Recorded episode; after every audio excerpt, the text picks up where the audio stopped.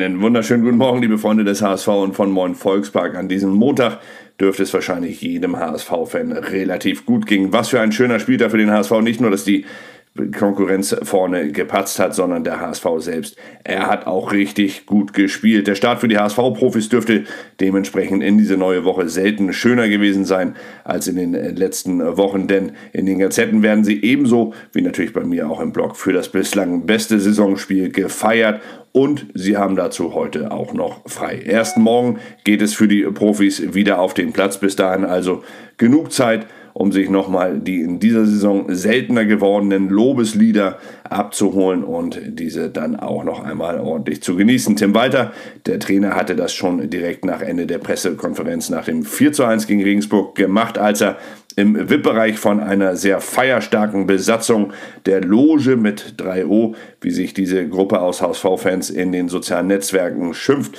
in diese Loge eben reingezogen wurde und sofort dabei war, als es darum ging, HSV-Lieder zu schmettern. Sehr textsicher sei der Coach gewesen, erinnert sich äh, Abschlagsänger Muchel im Abendblatt an diese Aktion und es ist eins der wenigen Dinge, die er noch von diesem Sonnabend nach dem Spielschluss erinnert, denn der Rest des Sonnabends er soll ihm dann ein wenig verschwommen nur noch bekannt sein. Es war ein Tag für Fans zum Feiern und Walter sei nach den Wochen der Kritik dieses Feiern auch gegönnt, denn der HSV spielte wirklich das erste Mal über die vollen 90 Minuten unter dem von ihm geforderten dominanten Offensivfußball auch wirklich gut. Wieder mit einem Aussetzer zum zwischenzeitlichen Ausgleich aber diesmal eben ohne dabei zu vergessen, das Spiel auch direkt danach wieder aufzunehmen und es vor allem am Ende zu gewinnen.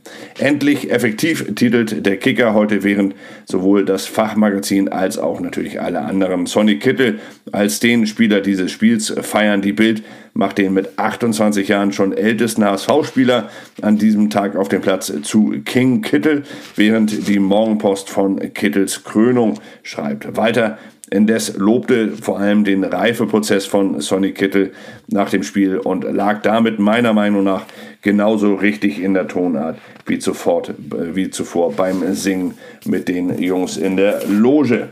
Neben Kittel, dem die Bildkollegen ebenso wie der Gesamtleistung des HSV gegen Regensburg endlich, endlich in Klammern äh, in Tüdelchen Erstliganiveau attestierten, wurde während des Spiels vor allem auch Faride Alidou gefeiert, während er nach seiner Auswechslung von den Fans, er musste auf der Westseite raus, das heißt auf der gegenüberliegenden Seite von der Bank, von der Trainerbank und musste dann den Gang einmal rund um den Platz bis zur Trainerbank ansetzen und er genoss ihn. Er schlenderte äh, so langsam, wie er nur gehen konnte, an den feiernden Fans vorbei, die sich für ihn sogar aus den Sitzen erhoben. Er wurde gefeiert und er hatte für, den, äh, für die Fans dann auch noch einen kleinen Schmankerl mit vorbereitet, als er immer wieder mit der Hand auf die Raute seines Trikots klopfte, um sie dann unter dem Jubel der Anhänger demonstrativ zu küssen. Es sieht gut aus, sagte im Anschluss Sportdirektor Michael Mutzel, als er vom Abendblatt angesprochen wurde, aber damit meinte der Sportdirektor weniger den Abgang äh, von Alidou auf dem Platz als vor allem den Stand der Vertragsverhandlungen mit dem derzeit sicherlich am meisten gefeierten HSV-Talent.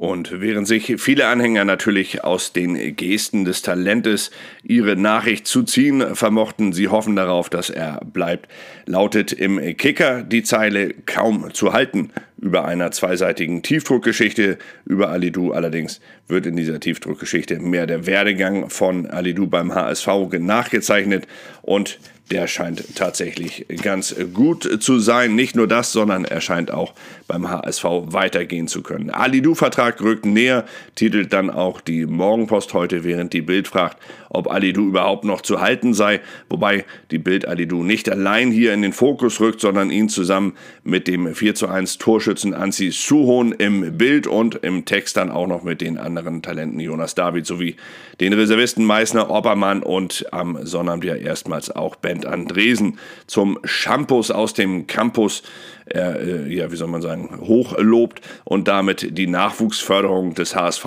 unter Trainer Tim Walter natürlich noch einmal besonders hervorhebt. Lob gab es am Sonnabend auch für die Fans, die auch in der kleinsten Besetzung seit März 2019 eine wirklich großartige Stimmung fabriziert hatten im Volksparkstadion. Wobei Trainer Tim Walter äh, noch eines an diesem Tag wirklich richtig gut machte. Er äh, lobte nicht nur die Fans für ihre Art, wie sie die Mannschaft unterstützt haben, sondern er beschwerte sich auch noch kurz über die Unart, dass ehemalige HSV-Spieler bei ihren Rückkehren immer wieder ausgepfiffen werden. Diesmal war es Christoph Moritz, dem dieses Schicksal hier im Volksparkstadion zuteil wurde.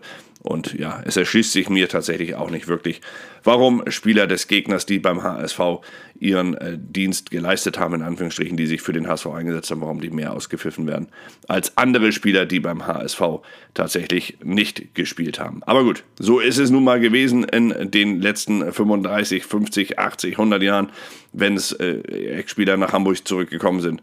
Und äh, vielleicht schafft es ja Tim Walter hier bei den Fans nochmal eine andere Bereitschaft zu erwirken.